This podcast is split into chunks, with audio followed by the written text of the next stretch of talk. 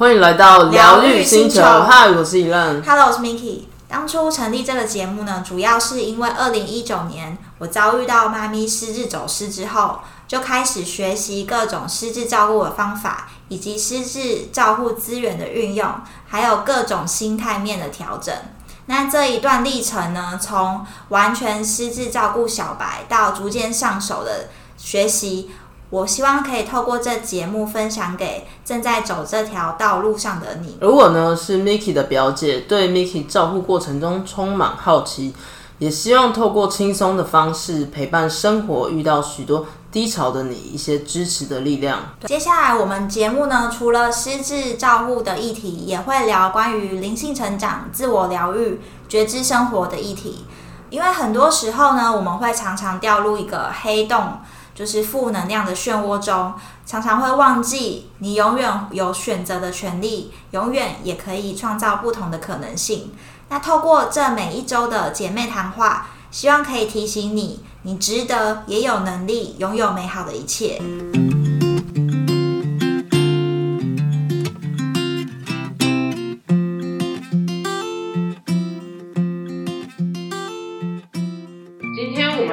分享一个新的系列，是失智症的神队友。就是现在有越来越多失智症患者，就是其实这一路上啊，都有非常多的很专业的职人在帮忙这些失智症患者。那这一系列呢，我们就是想要找这些朋友呢，这些专业的职人呢，来当我们的特别来宾。好，我们现在呢，就是来特别欢迎我们今天的来宾平如。那我跟平如呢，是他是我的个管师，我跟他是怎么认识的呢？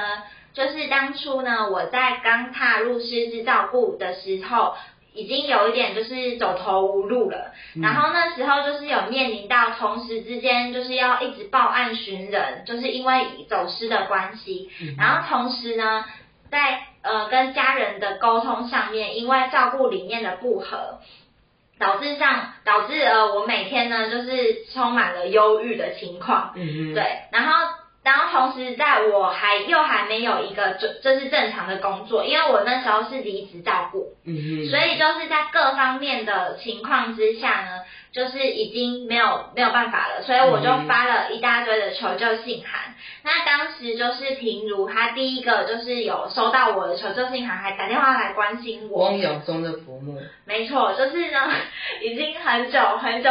没有感觉到有希望的感觉。嗯，看到阳光了。对，然后那时候就非常感谢婷如，她就是有特别拨空来打电话跟我说，就是说，哎，有哪一些方法，然后可以协助我在照顾的路上。那也很感谢他，就是这三年来，因为已经到今年就是已经满三年了，嗯哼那他这一路上在失智照顾的路上的陪伴，然后让我觉得说，哎，这条虽然路有点漫漫漫长，但是呢，就是一直身边有一个人，就是可以陪伴着我们。嗯哼，对那我们现在就用热烈的掌声欢迎平如。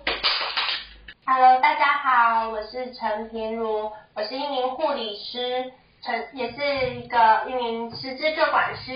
受过失智、安宁、出院准备、长照相关训练。那我目前是在更新医院担任长照个管师。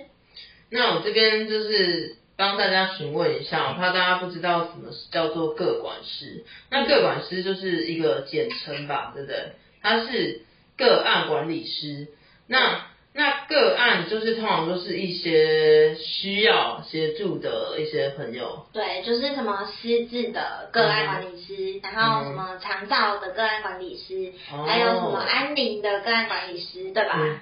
对，没错。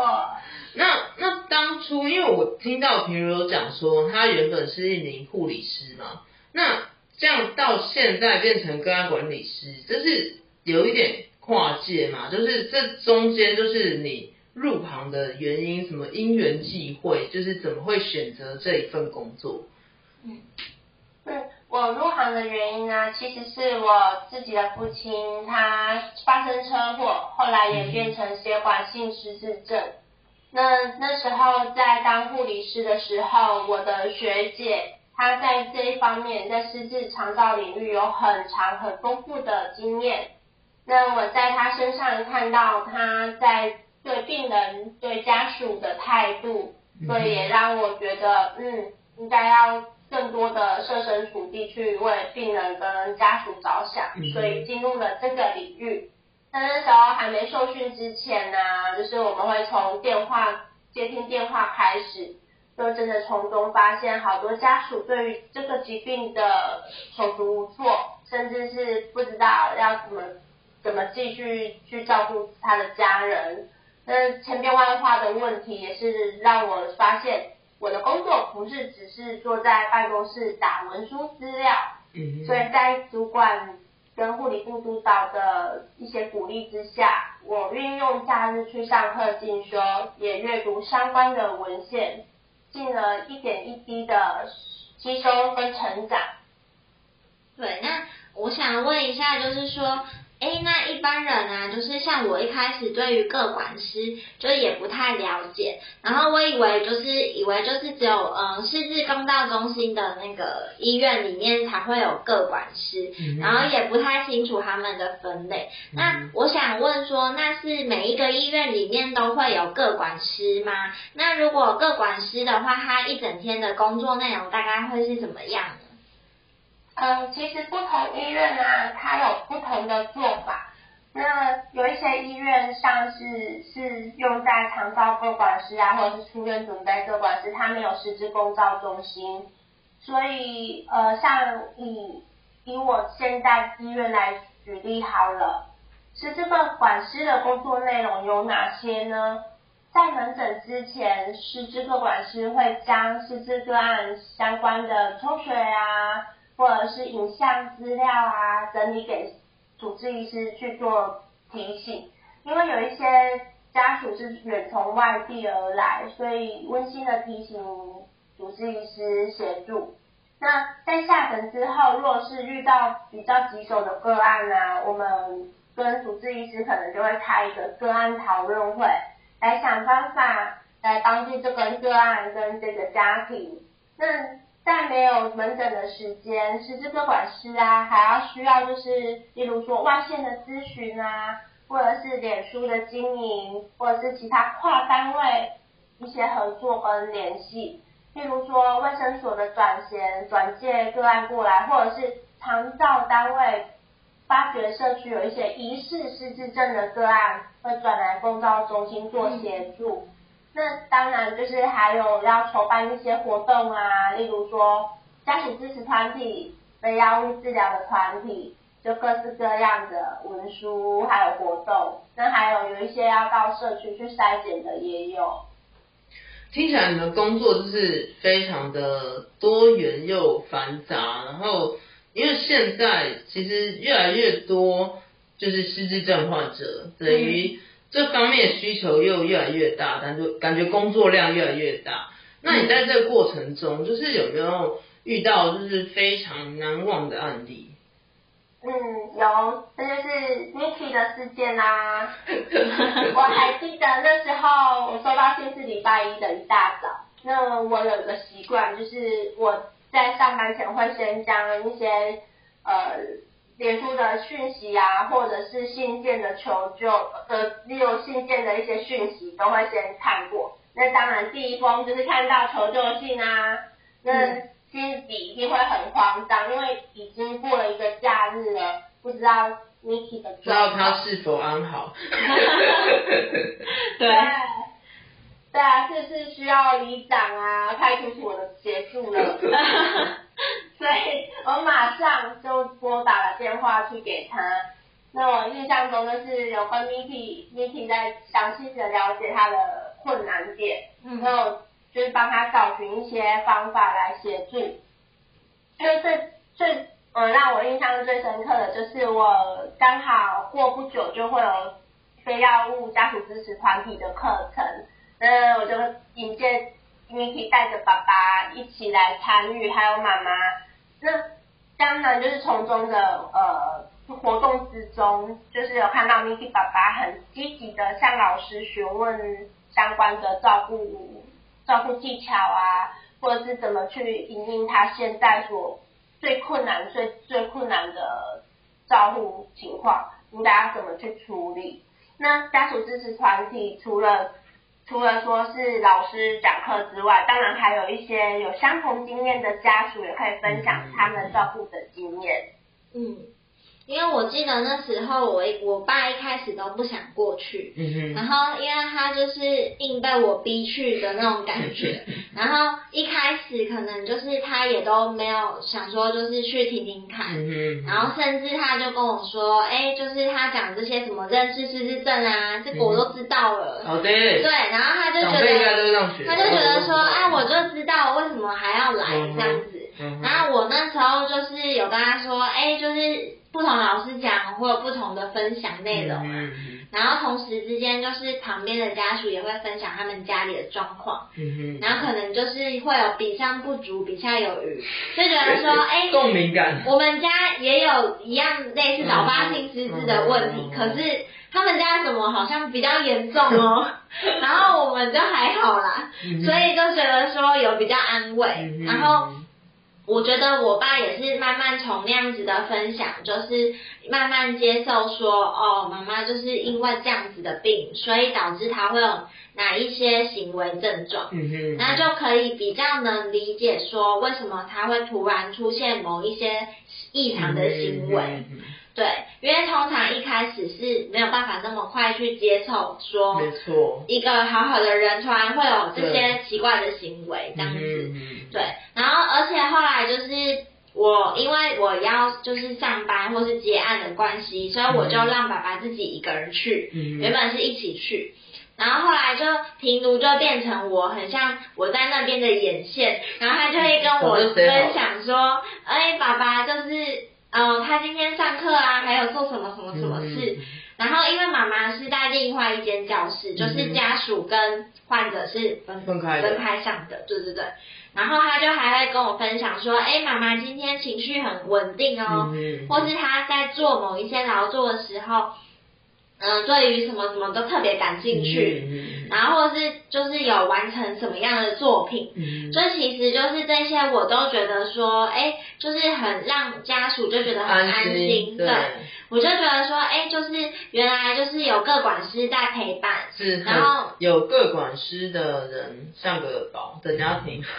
对，就是觉得说你不会是一个人要嗯就是 hold 对 hold 所有的事情，对对对对，就是就是你会觉得，比如说我照顾也快三年嘛，就是这一路上就会觉得说，哎，有人跟你一起在旁边陪伴对，的感那某，方面就是对。其实是觉得家属被有人理解他，被理解，对对对因对。因，为其实说实在，我们其他人就是的更边缘的家属，就是大家有时候会说哎想要帮忙，但是其实大家是不是真的能够怎么帮，或者是对对对。了解那个整个状态，其实我们是相对来说是情境并不了解搞不清，对，对会不太清楚。没错，然后他们就是又刚好他们有非常多的经验，就嗯。他们请来的老师就可能是很资深的一些嗯护理长啊，或是有一些很有经验，就是在日照中心很久的人，嗯。那他们就会分享很多，我觉得就是蛮受用的讯息。嗯。对，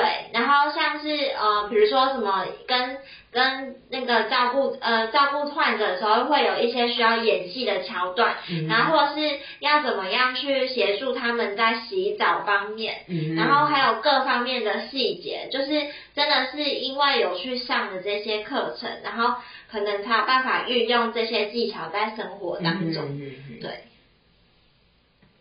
哎，我想问一下平如啊，就是哎你之前呢有接到过，就是会很常接到过这种求救的讯息吗？还是 Miki 是第一个？还是其实之前也是多少有一些这方面的讯息？嗯，也是有多少都有，尤其是在门诊之中，例如说医师在看诊看诊的时候，就会有听到家属说他的状况，嗯，他没办法去应应的啊，都有。嗯哼，所以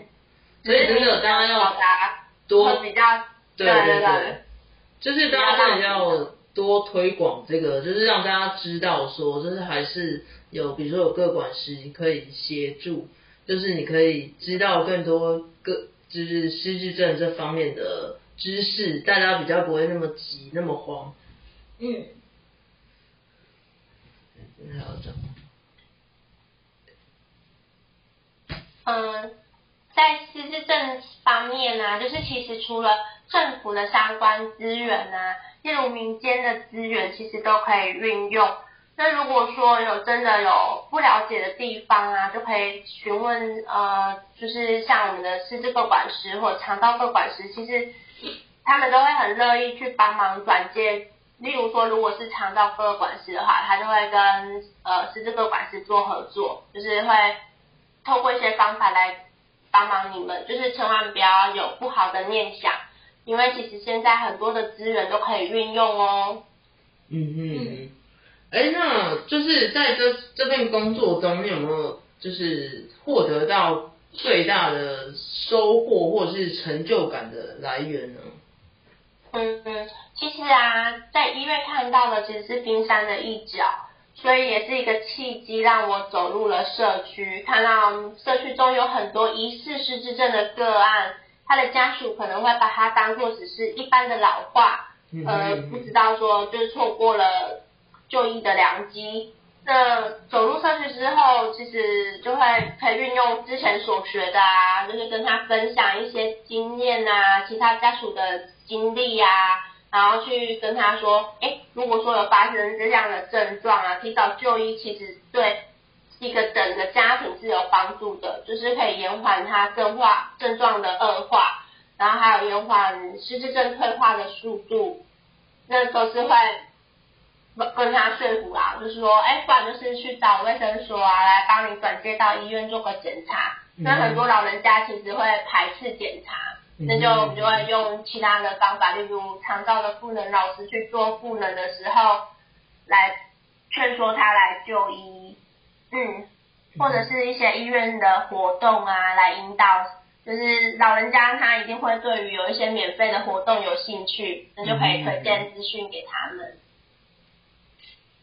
好，那最后呢，就是想要问说，如果说有一天你独自出现在一个陌生的星球上，那原本你可能熟悉的脸孔，就会随着时间一分一秒的模糊不清了。那这时候呢，你呃，你也不知道说你为什么要出现在这个地方，那甚至连你原本要做的事情你也都不清楚，就是时空背景都已经错乱了。那呃，这这上述提到这些，就是失智症患者的一个日常，那就是他们每天一醒来，就是要面对这一连串的问题，也是我们为什么要取名“疗愈星球”的原因，就是呃，也是呼应到说，出现在一个陌生的星球上，那我们要怎么透过这个节目去帮助大家可以疗得到疗愈。那如果说今天的主角是你的话，如果你突然出现在一个陌生星球上，那你最想要得到的帮助会是什么呢？呃，我会希望有理解我的人出现，知道我不是故意变成这样的，然后站到我的角度去看这个世界。呃，就是有一句老话叫做“一双鞋不一定适合每双脚”。但是你们愿意站在我的角度去思考，就代表你开始与我同在，这也是同理心。嗯，还有我也想要再补充一下，就是我们失智个管师啊，其实呃不是只有救一个个案，而是是一个一整个家庭，那种是无法用金钱去衡量的。所以如果你们有困难，就是一定要就是主动的求救，就。就是我对于我们专业人员也是一个很大的帮忙，当我们发现您的问题，然后透过一些资源来协助你们。今天我们真的很感谢我们的特别来宾平如，特别播控跟我们分享这些嗯我们完全不知道的世界。那其实听完这一集啊，我就是学到、知道、了解到很多，就比如说像是各管师员呢，他的工作是。嗯，非常的包山包海，就有点像保姆，就是什么事情都要做，而且是管一整个家庭。没错，对，就是可能就是有点到人家的家务事，那种感觉。有些人可能会觉得是家务事，对对对，但是又要怎么介入到是可以协助协助到整个家庭？嗯对，我觉得这也是真的是对他们敬畏三分。嗯然后另外就是呢，呃，我觉得当我们遇到困难的时候，真的要呃主动求救，就像 Miki 这样。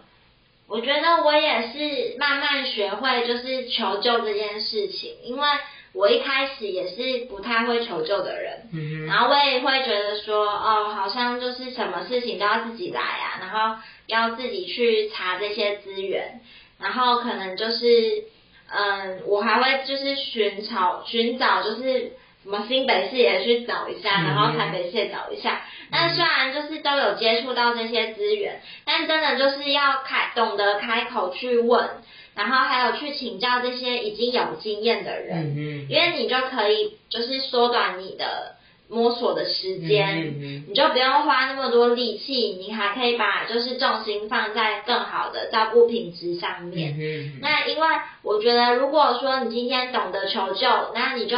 你也可以就是呃不用走那么多冤枉路之外，你可以就是运用这一些技巧，就是运用在生活中，因为实践就是你你知道跟你去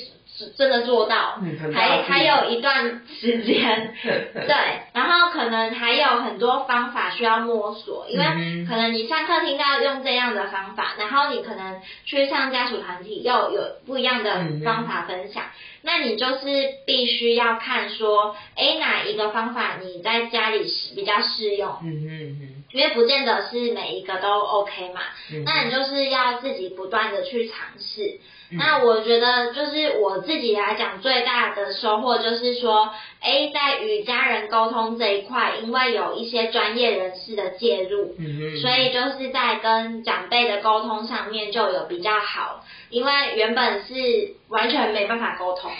然后完全就是不知道要怎么沟通，嗯然后甚至就是会有一些对立呀、冲突的那些嗯面向。那因为就是呃，也是后来就是我们有去到呃平卢那边，那后来他有有发现，就是说其实我们要看见长辈的就是潜能，嗯因为毕毕竟他们去有一些手作的课程，嗯像是艺术的治疗的课程啊，还有一些嗯、呃他们安排的一些活动，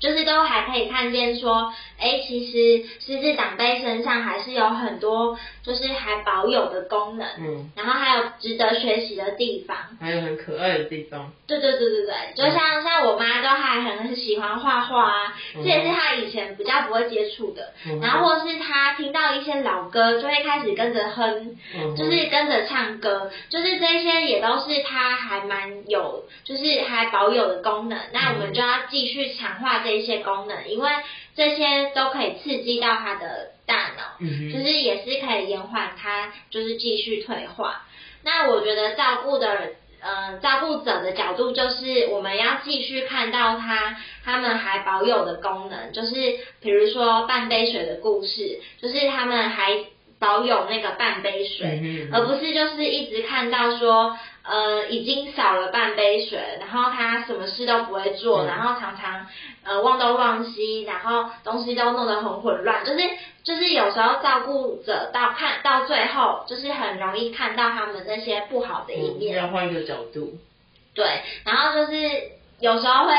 就是照顾到那种 key moment，然后 就会觉得说，哎，怎么会就是连这些很基本的事都不会？嗯那就是我觉得照顾者就是真的要换一个角度去想，就是嗯、呃就等于是如果今天你是他的话，那你会就是有什么样的感觉？那我觉得如果你一直都站在这个角度的话，其实你在照顾上面的压力就不会那么大，而且你是可以理解的。那互相能被理解的话，就是你在照顾上也会觉得是嗯、呃很开心，或是会很珍惜说你们在照顾一起的时光这样子。嗯对，那以上呢就是我们今天的分享。那如果你觉得很有收获的话，记得帮我们打新评分留言。那如果你有想要听特别的主题的话，也可以在私讯跟我们说。好，今天就聊到这边，疗愈星球，我们下次见，拜拜。